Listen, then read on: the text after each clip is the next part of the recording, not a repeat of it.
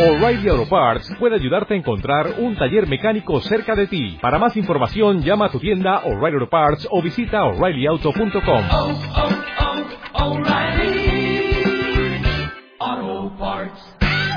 Ve en una reflexión bíblica en cuanto a las mamás. Yo espero que cuando lleguemos a segunda de Timoteo tengan la oportunidad de analizarlo con más profundidad. Pero eh, hay muchas cosas que decir sobre las mamás, pero no es conveniente, aunque habría muchas razones, no es conveniente apartarnos del modelo bíblico y no es conveniente que yo venga y te diga un montón de cosas bonitas eh, que no tengan sustento bíblico.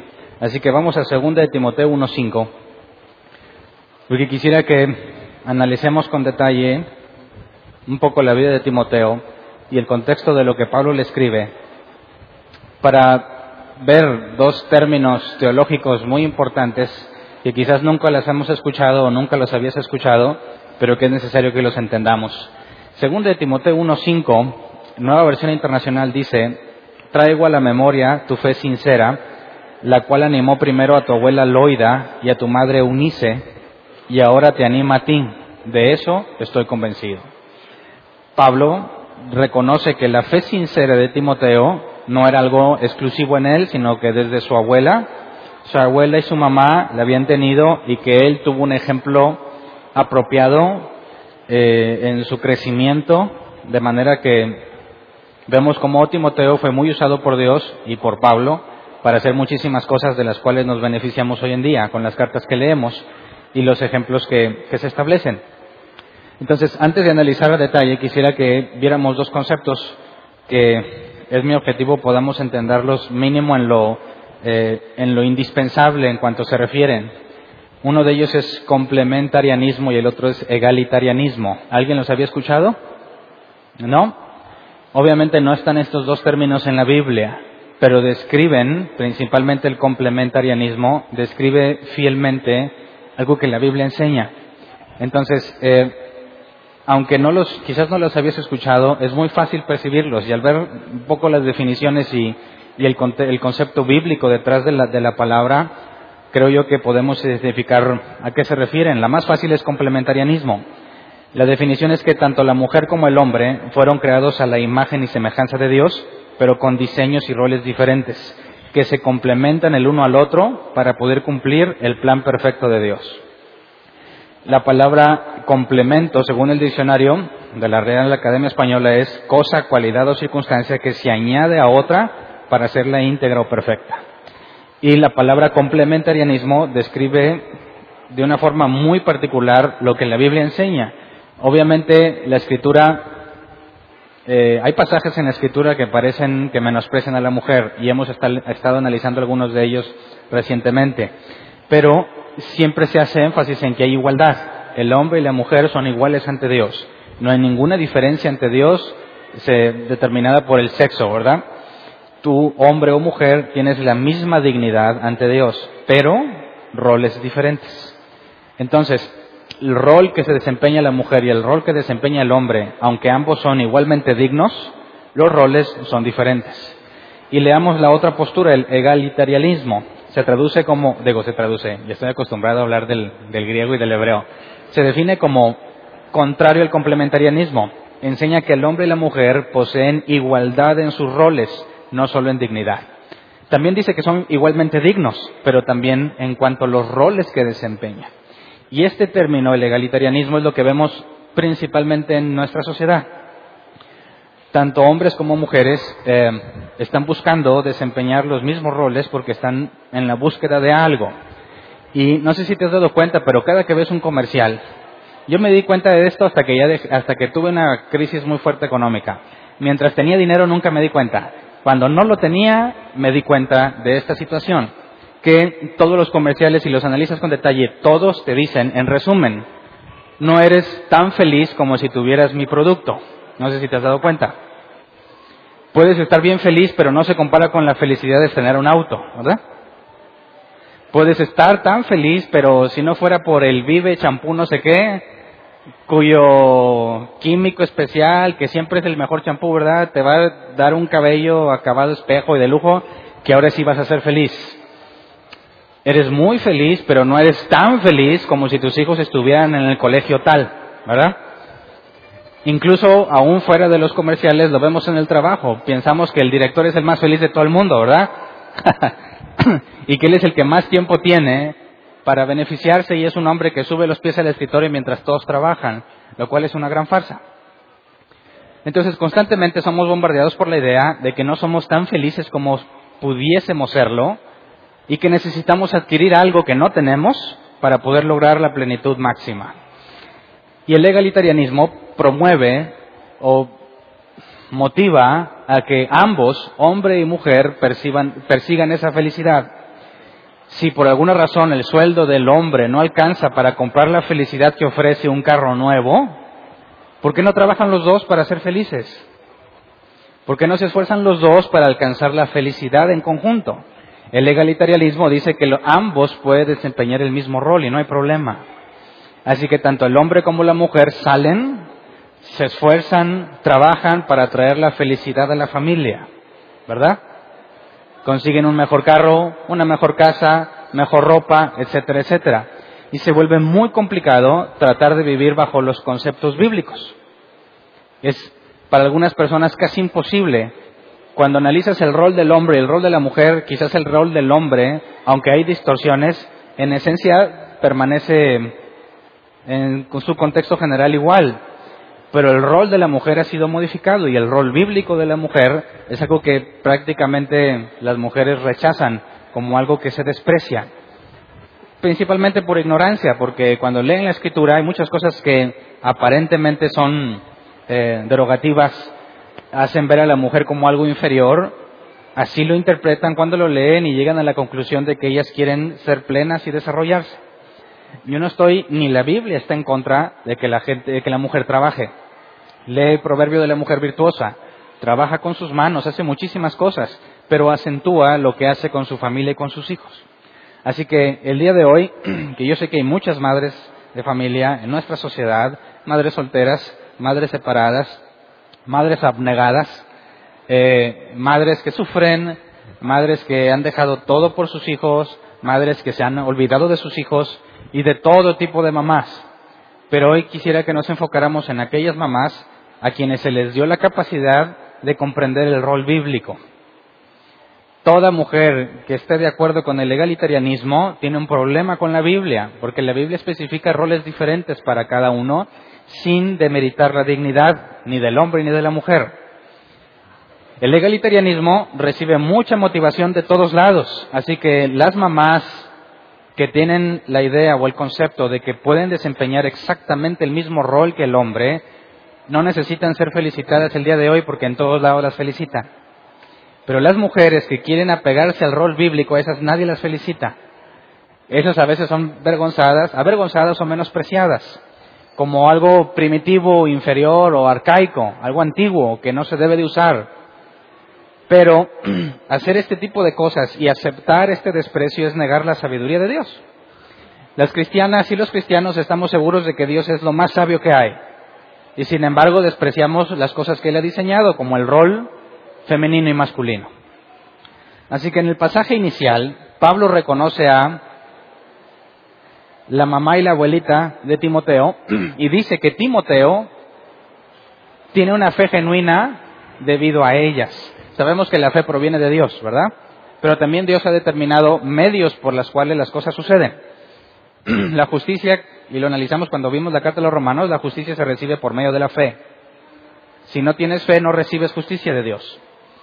Es Dios quien da la justicia, pero determina un medio.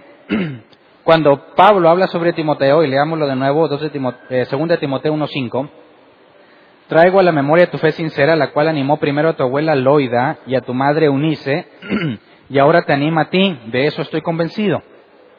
Y luego vamos a 2 Timoteo 3, 14 y 15. Dice, pero tú permanece firme en lo que has aprendido y de lo cual estás convencido, pues sabes de quiénes lo aprendiste. Desde tu niñez conoces las sagradas escrituras que pueden darte la sabiduría necesaria para la salvación mediante la fe en Cristo Jesús. Así que Pablo dice que de Timoteo desde la niñez ha aprendido de mínimo menciona a dos personas cuando habla en plural de quiénes lo aprendiste. Y anteriormente mencionó a Loida y a Eunice, ¿verdad? ¿Por qué no menciona al papá de Timoteo? ¿Por qué no dice, por la fe de tu papá yo veo que ha sido influenciado correctamente? No, no habla sobre la fe del padre, sino de la, de la madre y de la abuela. Leamos Hechos 16.1, nos dice, llegó Pablo a Derbe y después a Listra, donde se encontró con un discípulo llamado Timoteo, hijo de una mujer judía creyente, pero de padre griego. En, bajo el contexto cultural, el padre griego no, sigue la ley de Moisés en aquel entonces. Bajo nuestro contexto cultural es como decir, hay una mujer cristiana y su esposo no, y tiene hijos. Y Pablo se dirige a Timoteo, hijo de una madre creyente, pero de padre no creyente, y dice que la misma fe que estuvo en su abuela o en su mamá está en él. Así que, ¿quiénes participaron o quiénes influyeron en la vida de Timoteo? No el padre, sino la madre y la abuela. Es muy común ver que la congregación se acercan primero a las mujeres, ¿verdad? No sé si los hombres son más necios, pero las mujeres normalmente son las primeras que se acercan y dicen, tengo este problema, yo quiero traer a mis hijos a que aprendan cosas de Dios, pero mi esposo no quiere. Bueno, yo creo que Eunice tuvo ese mismo problema, pero dice que fue Timoteo enseñado de acuerdo a las escrituras. Y quisiera que leyéramos pasajes donde hablan sobre el trato entre madre e hijo, o sobre el trato que se le debe de dar a un hijo. Vamos a Proverbios 13:24. Si Eunice le enseñó a Timoteo las escrituras, tuvo que haber puesto en práctica esto. No tiene que haber duda en eso. Tuvo que haber puesto en práctica en esto. Proverbios 13:24. No corregir al hijo es no quererlo. Amarlo es disciplinarlo. Y yo quiero contrastar aquí al legalitarianismo con el complementarianismo. En un sentido práctico, aquellas mujeres que se identifican con el legalitarianismo se la pasan trabajando, porque ambos buscan la felicidad, ¿verdad? Felicidad que vieron en la televisión o felicidad que fue aprendida por algún otro medio. Si la mujer, tanto como el hombre, tienen el mismo rol y ambos luchan por darle algo mejor a su familia, ¿quién está haciendo esto? ¿Quién está aplicando la corrección y la disciplina en los hijos? ¿Quién? ¿La guardería o las abuelitas? ¿Verdad? ¿Quién está de acuerdo conmigo que las abuelitas son malas para educar a los hijos? A ver, levante su mano. O sea, a mis hijos, a los nietos de ellas. Porque si no, ya me echarían a perder a mí, ¿verdad? Yo me acuerdo muchas veces que en el caso de mi mamá o de mi suegra, que también está aquí con nosotros, que llevamos a nuestros hijos y mira, no puede comer esto, ni esto, ni esto, ni esto. Y definitivamente nunca le den esto. ¿Qué creen que les dieron cuando nosotros llegábamos? Hasta parece que le dicen, por favor le das primero esto y luego esto y nunca se te vaya a olvidar esta otra parte. Y lo hacen. Lo he visto mucho con mis hijos. Le dicen, su abuelita le dice, hijito, ¿quieres este platillo? No, no me gusta. Ah, bueno, entonces te hago este. Tampoco. ¿Qué quiere el rey que le hagan? Y el rey da su, expresa sus deseos y se los cumplen al rey. ¿En qué momento ocurre esto? Sinónimo de amor es la disciplina y la Biblia enseña que Dios disciplina al que ama. Mientras ambos buscan la felicidad, ¿quién está amando a los hijos? No vale nada más sábado y domingo, ¿verdad? Y cuando los tienes sábado y domingo y no estás con ellos, ocurren dos cosas. O quieres que alguien te lo siga cuidando porque quieres descansar, o no quieres tener problemas con tu hijo y la llevas en paz. Así que nunca lo castigas, nunca lo regañas, nunca lo corriges, porque quieres disfrutar los pocos momentos que tienes con él.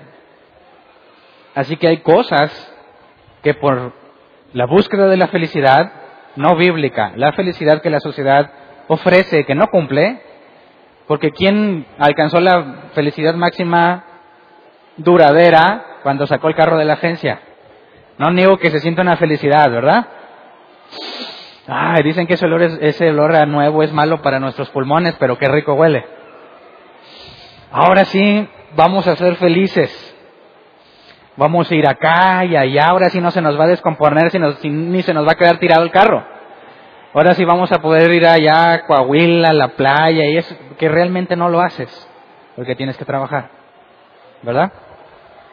Entonces esa felicidad que experimentaste es momentánea, dura un breve periodo de tiempo y luego vuelves a tu realidad y ahora buscas adquirir la otra cosa que ahora sí te va a hacer feliz. Pero, de acuerdo a las escrituras, vamos ahora a Proverbios 29.15. Proverbios 29.15 dice, la vara de la disciplina imparte sabiduría, pero el hijo malcriado, malcriado avergüenza a su madre. ¿Has visto a esas mamás avergonzadas en los supermercados?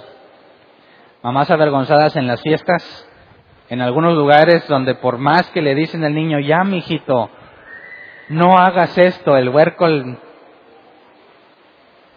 le hace caso omiso. Mientras son niños no pasa de una vergüenza, pero cuando son más grandes, los problemas se convierten en cosas mucho más serias. ¿Cómo está nuestra sociedad? Muchacho de 17 años mata a su novia de 14 porque lo dejó.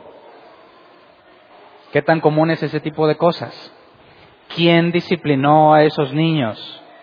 Nadie. ¿Por qué? Porque su madre estaba buscando la felicidad. No digo que hay casos donde la mamá tiene que salir adelante por sí misma, pero si esa es la única situación que, puede, que tiene que enfrentar, si no hay forma de que haya un hombre que entienda el concepto bíblico y que se asegure de que a la mujer no le haga falta lo necesario para vivir. No estoy hablando del iPhone 6 ni del Galaxy S7, ¿verdad? que no le falte lo que requiere para vivir en paz y pueda enfocarse en las cosas que la Biblia enseña. Yo entiendo que hay situaciones en las que la mujer tiene que salir, pero si es la única alternativa, Dios da gracia en esa familia para que se sobrelleve esa situación. Eso no es egalitarianismo, eso es supervivencia. Egalitarianismo es decir, no tengo la necesidad, pero quiero ser más feliz, quiero desarrollarme y ser plena. Bueno, es un gran costo el que tienes que pagar. Porque si la Biblia es cierta, y ahorita vamos a ver una definición del rol eh, bíblico en cuanto a la mujer casada y con hijos, si la Biblia es cierta y realmente Dios ha diseñado un rol que no estás llevando a cabo, vas a vivir infeliz muchos años de tu vida. Y si no estuviste disciplinando a tu hijo, vas a ser muy avergonzada de niño y más de grande. Proverbios 29, 17. Disciplina a tu hijo y te traerá tranquilidad, te dará muchas satisfacciones. Y es sorprendente la forma en la que nuestra sociedad ha malversado este pasaje y resulta que tener una mejor casa, un mejor carro, un mejor teléfono, estar en un colegio privado, realmente te trae las satisfacciones y la tranquilidad. ¿Verdad? Pero según Dios, ¿dónde está la tranquilidad y las satisfacciones? En disciplinar a los hijos. Entonces, no sé si puedas ver junto conmigo cómo el, el egalitarianismo tiene un problema grave con la escritura. Un problema que realmente trae muchísimas dificultades en los matrimonios y en las familias. Muchísimos. Porque la Biblia dice que hay de aquel que le llama a lo bueno malo y a lo malo bueno.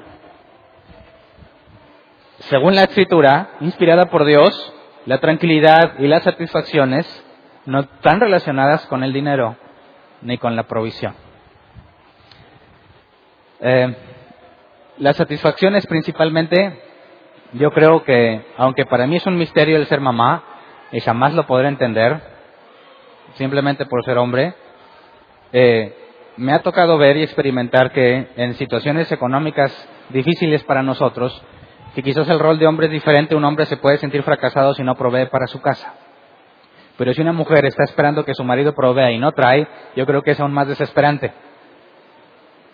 Nos encontramos en una situación muy difícil, no podíamos salir, no podíamos ir al cine ni a pasearnos a ningún lado. Llegó la hora de la comida y pues no había más que taquitos de frijoles, bien sabrosos, ¿verdad? Y yo internamente pensaba, mis hijos van a darse cuenta de que estamos mal, que nos está pasando algo, antes de comprender muchas cosas que ahora entiendo, ¿verdad? Pero extrañamente, en esos momentos en los que no teníamos nada más que hacer porque no teníamos dinero, nos poníamos a jugar juntos, a platicar juntos, a jugar en la cama, juegos de mesa. Y después con el tiempo me doy cuenta cuando oigo hablar de mis hijos que esos momentos jamás se les olvidaron y que una de sus comidas favoritas son tacos de frijoles. No por el taco en frijol en sí, sino por lo que implicaba en nuestra vida familiar. Y Dios me dio una gran lección, que mientras yo como hombre, que es un tema distinto, pienso que la provisión económica trae satisfacciones, que las trae, no se comparan con ver a tus hijos conviviendo contigo, felices, sin importar lo que estás haciendo, lo que tienen o lo que no tienen, y que lo busquen sobre toda cosa. ¿Qué hacemos? ¿A dónde vamos? Vamos a quedarnos en la casa a jugar, como si fuéramos pobres. Pero realmente, ¿quién es el pobre? El que tiene dinero y es incapaz de disfrutar a su familia, o el que no teniendo dinero se ve obligado a convivir con su familia y encuentra la riqueza de la que habla la Biblia. Qué triste de aquellas mujeres que se han dejado llevar por la idea de que pueden desempeñar el mismo rol de los hombres, y no hablo de incapacidad para hacerlo, hablo de necedad. Necedad y una gran falta de sabiduría, sobre todo si eres creyente, porque estás negando al propio diseñador del modelo bíblico. Si Dios ha diseñado el modelo de esa forma, ¿qué te hace pensar que no va a funcionar? ¿Qué te hace pensar que no va a haber provisión? ¿Qué te hace pensar que un carro, una casa, un teléfono, uñas, zapatos, muchísimas cosas que realmente no necesitas para vivir son la fuente de la satisfacción? Así que es un error que el hombre piense que al proveer económicamente para su familia va a encontrar satisfacción profunda y enriquecedora como la Biblia enseña pero es un más grave y vergonzoso que la mujer lo piense así. ¿Estamos de acuerdo o no? Y no estoy tratando de ser machista. Leamos Tito 2, 4 al 5. Va a haber dos interpretaciones de este pasaje entre nosotros. Dice, y aconsejar a las jóvenes amar a sus esposos y a sus hijos, a ser sensatas y puras, cuidadosas del hogar, bondadosas y sumisas a sus esposos, para que no se hable mal de la palabra de Dios dos tipos de interpretaciones luego, luego saltan en este pasaje. Número uno, ¿qué clase de opresión contra la mujer? O sea, que la mujer sirve para qué? ¿O en qué se debe de enfocar? En amar a sus esposos y sus hijos, ser sensatas y puras, cuidar el hogar, bondadosas. Oye, yo soy licenciada, yo estudié, yo no tengo por qué estar encerrada en la casa. Yo voy a salir adelante, soy mejor que cualquier hombre, mejor que tú y son gerentes, directoras, grandes mujeres en el ámbito de los negocios, pero cuando llegan a su casa son unas perfectas desconocidas. Fuera de la empresa a la que pertenecen no son nada, ¿verdad? Lo mismo aplica para los hombres, pero hoy estamos hablando de las mujeres. Pero hay otro tipo de mujer que puede ver en este pasaje una gran liberación. ¿Cuándo se menciona la provisión económica aquí? ¿Cuándo se mencionan los negocios? ¿Cuándo se menciona algo que no sea enfocarse en la familia? ¿Qué se requiere para que una mujer pueda hacer eso? Un hombre que entiende su rol bíblico, ¿verdad? Porque si el hombre entiende su rol bíblico, sabe que para que la mujer haga eso, ¿qué tiene que hacer él? Asegurarse que exista todo lo necesario para que ella pueda enfocarse. Así que cuando la escritura habla de esto, está asumiendo que son mujeres de la iglesia donde hay creyentes genuinos y auténticos y donde hay hombres que entienden su responsabilidad y la importancia de que la mujer, por diseño, no por capacidad, por diseño, se enfoque principalmente hijos, esposo, hogar, sensatez y pureza. ¿Por qué? Porque si el hombre sale como desde Adán se mencionó, desde la caída de Adán y Eva, con el sudor de tu frente traerás el pan. Si el hombre sale y se asegura de que la provisión que se requiera se cumple, aunque sabemos quién es, que es Dios quien provee, pero el hombre tiene que hacer lo que le corresponde en cuanto a responsabilidad y reconocer que es Dios quien provee, la mujer tendría entonces la capacidad de enfocarse en lo verdaderamente importante que el hombre jamás podrá hacer. Cuando ves a tus hijos pequeñitos, yo sé que es una carga muy difícil. Alexa y Dael en nuestro caso estaban bien seguiditos, menos de un año de diferencia. Y yo cuidaba a Alexa y Vero cuidaba a Dael. En mi caso, mi caso particular, Dios me sacó de trabajar, así que yo tuve que estar en la casa y ver muchas cosas que yo sé que muchos hombres no ven. Pero yo puedo ver la relación que se genera entre padres, entre madres e hijos, desde una perspectiva muy distinta. Mujeres que en lugar de estar buscando trabajar, están buscando ser útiles a sus hijos, porque ¿qué habrá sido de Timoteo si no hubiese sido por Eunice? qué cosas va a hacer Dios con tu hijo y ha preparado que tú seas el medio para que las comprenda y después las ponga en práctica. ¿Qué clase de fe va a tener tus hijos si creemos que Dios tiene un propósito para cada uno en particular y tú eres una madre creyente y Dios definió ese rol? ¿Crees que el propósito de tus, el propósito de tus hijos esté íntimamente ligado con tu rol como madre de familia? ¿Podría tu hijo buscar una esposa porque tiene evidencia de que ese rol funciona, en lugar de dejarse llevar por lo que la sociedad enseña. Las mujeres que se apegan a este rol van a sufrir mucha discriminación. Pero cuando lleguen a edad avanzada, la Biblia habla de grandes recompensas que las otras mujeres nunca van a experimentar. Así que tú tienes que tomar una decisión. ¿Hay razones para confiar en Dios cuando diseñó esto? ¿Hay alguien más confiable que Él a la hora de decidir qué vas a hacer con tu vida como madre? ¿O realmente Dios es digno de confianza y aunque no podamos verlo en el presente, podemos confiar que Él no miente? Y que si te apegas al modelo que ha diseñado, encontrarás las propias recompensas que la Biblia enseña. No hay mayor recompensa según Escritura y satisfacción que ver que Dios ha capacitado a tus hijos por medio de ti. Porque eso con nada se quita. Un concepto bíblico que lleguen a entender jamás se les va a olvidar. Y aunque lo tengas en un colegio con tres lenguas diferentes, eso no les enseña a ser mejor persona. La educación es muy importante, claro, pero es más importante la que se vive en casa. Mujer virtuosa, ¿quién la hallará?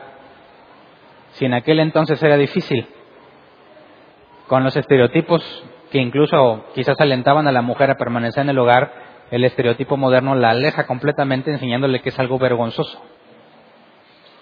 Pero una mujer bíblica a la cual queremos honrar hoy sabe y tiene la capacidad de entender que si ella se enfoca en lo que es importante, Dios se encargará de que no le falte nada. El obrero tiene derecho a su salario. No te preocupes qué has de comer, qué has de vestir o dónde vas a vivir. Si haces la voluntad del Padre, Él es fiel para sostenerte. En cuanto a las excepciones, estás sola, hay una gracia especial para ti para que salgas adelante. Eres madre soltera, hay una gracia especial para ti para que salgas adelante. Tienes que hacer todo lo que te corresponde por sacar a tus hijos, pero hay una gracia especial, hay un favor que Dios concede en esas situaciones. Pero si tú tienes la oportunidad de elegir entre estar con tus hijos y apegarte al rol bíblico, o buscar la felicidad que los comerciales y la vida de este mundo te ofrece, yo te aconsejo que le creas a Dios y que lo pongas en práctica y lo pongas a prueba. No hay mayor alegría que saber que un día te presentarás ante Dios y le dirás, Señor, fue muy difícil, pero hice todo mi esfuerzo por hacer lo que me pediste. Hice todo mi esfuerzo por hacer lo que me encomendaste. Se burlaron, llegué a dudar muchísimas veces, pero me diste gracia para permanecer fiel. De otra forma, tendrás que explicarle a Dios cómo es que la felicidad no estaba en Él y que un carro, una casa, un mejor trabajo realmente fue la fuente de tu felicidad. Y creo que no hay excusa. De hecho, dudo que haya mujeres que estén dándole cuentas a Dios en cuanto a ese tema. Porque despreciar el diseño bíblico es despreciar al creador del diseño. Entonces, los hijos, y Dios nos dé la capacidad de disfrutarlos no en la vejez, sino en el presente. Por tanto trabajo que te provocan limpiar, desveladas. Quizás nunca te lo van a agradecer mientras sean niños, es más, ni siquiera te pidieron que lo hagas. Pero hay algo dentro de ti que te mueve a hacerlo. Los amas aunque ellos muchas veces no manifiestan ni te demuestran que te amen. Pero así es. Eso es parte de... Tu mamá experimentó lo mismo, ¿verdad? Y aprendemos el amor ágape, el amor por decisión, porque tus hijos no han hecho nada que merezca que los ames, simplemente nacieron. Y la Biblia enseña que ese es el amor que Dios tiene por nosotros. No has hecho nada para merecerlo, simplemente te ama. Entonces, en medio de todo el trabajo que conlleva ser mamá, hay una enseñanza muy profunda. De la misma manera Dios te ha amado a ti. Y nosotros amamos a Dios porque Él nos amó primero. Para que tus hijos te amen, ¿qué requieren? Recibir de tu amor. Si tú no estás para amarlos, ¿cómo esperas que te amen? ¿Qué le hace a la familia el hecho de que no hay mujeres en las casas? De que no hay nadie cercano a los hijos. Está destruyendo la familia. Y si destruyes la familia, destruyes la sociedad. Aún la familia es un diseño de Dios. No viene de las cuevas y los cavernícolas. La primera familia está claramente ejemplificada en la escritura. Y es el modelo que debemos de seguir. Parece que es muy difícil para la mujer, mientras sigas escuchando y buscando la felicidad que no es la que Dios ofrece, te va a ser muy difícil. Pero si te enfocas en aprender y conocer a Dios, te aseguro que se convierte en algo sencillo. Así que honremos a las mujeres que a pesar de todo lo que tienen en contra, han decidido seguir el modelo bíblico. Y oremos por las que piensan que no. que Dios les conceda misericordia para que cuando lleguen a una edad más avanzada, si así lo permite Dios, no se arrepientan de haber cambiado lo más valioso que Dios les había dado por cosas materiales que perecen y que no prometen lo que no cumplieron lo que prometieron. Así que vamos a ponernos de pie. Si tú eres mamá y eres creyente, tienes una enorme oportunidad. Si como la Biblia enseña el Espíritu Santo está en ti, tienes una enorme oportunidad. No esperes llegar a la vejez para disfrutar los recuerdos de tus hijos. Ahorita los tienes en vivo y a todo color. Y si te los estás perdiendo, es tiempo de hacer cambios. Es tiempo de hacer cambios. Si tú ya vives bajo el modelo bíblico, excelente, te felicitamos en este día. Porque no nada más es ser mamá, sino bajo el término bíblico de ser obediente a la instrucción divina. Así que hay mucho que hablar de este tema y lo daremos más adelante. Pero de entrada, tomemos la oportunidad de tomar conciencia de lo que verdaderamente es ser mamá y de que no desperdicien la oportunidad de vivir el momento. ¿Tienes problemas económicos en tu casa? Y le hablo a las mamás. ¿Tienes problemas económicos en tu casa? Tu viejo no es tu solución. Es más, a lo mejor tu viejo es el problema. Pero quien te sustenta no es el viejo, es Dios. ¿Verdad? Tu viejo no cree en la Biblia. Eunice sacó adelante a Timoteo en cuanto a la enseñanza bíblica. Y todos hoy en día nos beneficiamos de la vida y testimonio de Timoteo. Si tu viejo no es creyente, hay una gracia especial para ti. ¿Estás sola? el hombre no se hizo responsable. Eso no significa que Dios no te ama. Eso no significa que Dios te trajo a sufrir. Eso significa que hay una gracia especial para ti. Porque si no tienes el modelo completo, la Biblia es clara. Dios compensa lo que no te dio. Para que puedas salir adelante tú y tus hijos. Pero entiende que el mundo miente y que no hay nada más valioso que Dios haya puesto en tus manos, que la vida de seres humanos, que Él va a usar en un momento determinado y que los ha confiado a ti para que les instruyas en el camino correcto. Así que hay mucho que agradecer o hay mucho que pedir, pero en ambos casos hay que acudir a Dios. Así que vamos a orar. Señor, te damos gracias por las mamás a quienes les has dado la capacidad de entender lo que tú has enseñado, de ver el valor y la profunda riqueza que está en vivir a los hijos, no solo criarlos, sino vivirlos. Te pido que esas mujeres que están buscando conocerte más, les permitas hacerlo por medio de sus hijos. Aquellas mujeres que están buscando la felicidad fuera de ti, te pedimos en tu misericordia que les concedas ver y entender aquello que tú mencionas como verdadera felicidad, como satisfacción, como alegría. Te pedimos que en tu misericordia no les permitas seguir buscando algo que no existe, no les permitas seguir promesas falsas, sino que acudan directamente a ti, quien eres su sustento, su fortaleza, su provisión y la fuente de todo amor. Señor, te pedimos que bendigas a las mamás que hacen su mejor esfuerzo por permanecer fieles al modelo bíblico, que sufren día a día y que se esfuerzan por permanecer en lo que tú has instituido. Te pedimos que las bendigas, Señor, y que pongas en alto honor la decisión que ellas han tomado, que pueda ser reconocido como valioso el esfuerzo que se hace por permanecer en el modelo bíblico y que nos permitas tener los ojos abiertos ante las promesas huecas que no se pueden cumplir relacionadas a la felicidad de adquirir algo que no tenemos. Según tu palabra, no hay más grande tesoro que la llenura de tu presencia y lo que nos has confiado en tus manos, en nuestras manos.